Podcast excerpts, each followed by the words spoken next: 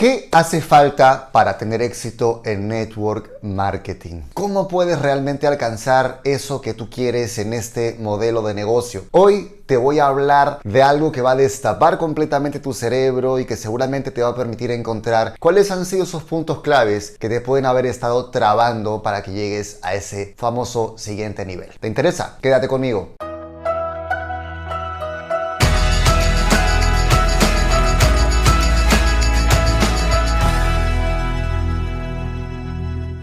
Hola, ¿qué tal mis queridos loquillos y loquillas de Revolución MLM? Los saluda José Miguel Arbulú.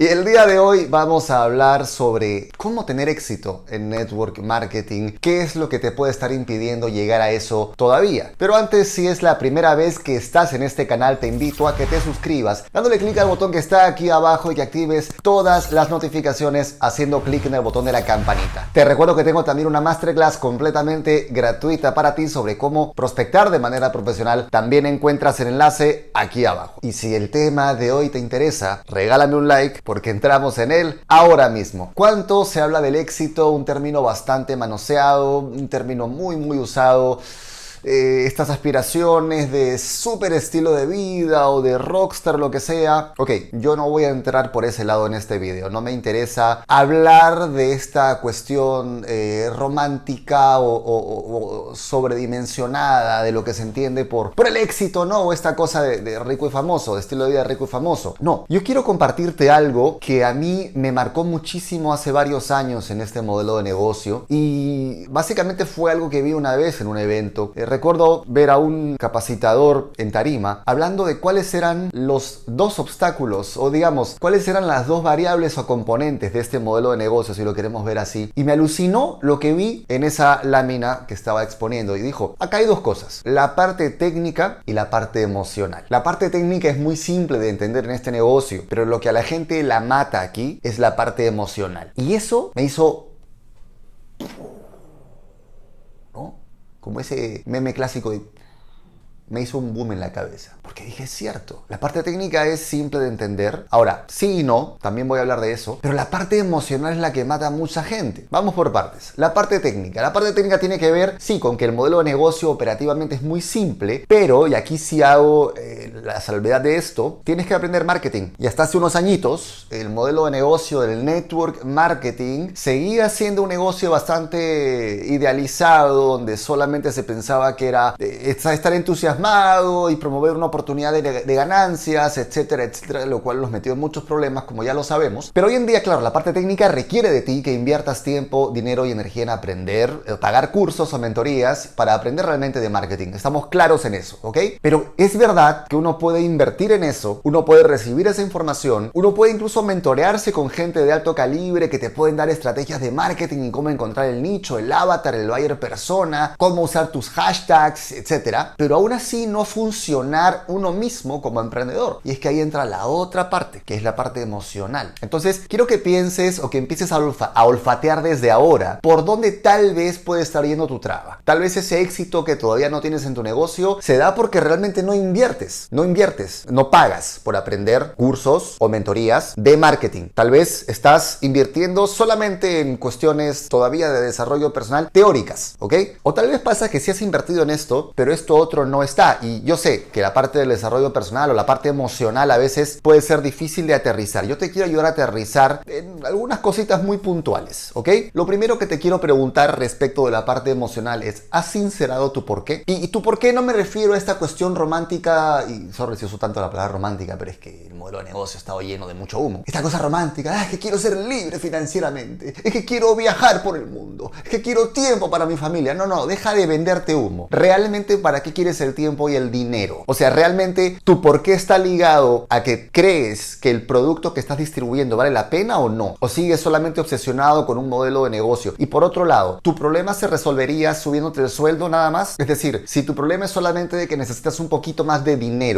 eso se resuelve subiéndote el sueldo o trabajando en otra cosa, pero no necesariamente emprendiendo, porque emprendiendo es un trabajazo. O sea, emprender es un trabajazo. Necesitar dinero no es igual a tener que emprender, porque emprender es trabajoso, es ah, requiere pues de un tesón diferente, ¿no? Entonces, a ver, primero eso, sincera tú por qué has sincerado esto, por qué estás emprendiendo. ¿Es simplemente que necesitas dinero o realmente crees en lo que estás haciendo y estás dispuesto a, a desarrollar esa visión largo plazo? Esto es bien importante porque mucha gente solamente emprende en redes de mercadeo porque es barato y porque necesitan dinero, entre comillas, rápido. Entonces, repito, necesitar dinero no es lo mismo que tener que emprender. Si tu problema se resolvería subiéndote el sueldo, probablemente la solución para ti no sea emprender, sino encontrar justamente que te suban el sueldo o eh, pues encontrar un trabajo que pueda ser mejor remunerado, algún ingreso lineal que pueda ser mejor, mejor remunerado. Pero ¿qué pasa cuando sinceras tu por qué? Pues lo que toca a continuación es preguntarte, ¿has tenido conversaciones que necesitas tener con ciertas personas para marcar un hasta aquí? Y empezar a volar tú. Tal vez lo que te está frenando es que sigues postergando una conversación importante con tu pareja, con tu familia, con quien sea, no lo sé, para dejar claro quién eres y qué quieres hacer. Tal vez sigues jugando en corto porque te da miedo cómo otra persona va a reaccionar, porque alguien se pone de muy mal humor cuando te ve crecer y a lo mejor inconscientemente sigues saboteando tu negocio por eso. La pregunta es cuántos cursos más vas a tener que llevar cuando en realidad lo que te falta es tener esa conversación. Es fuerte, pero es importante. Y esto no tiene que ver con si leíste un montón de libros o escuchaste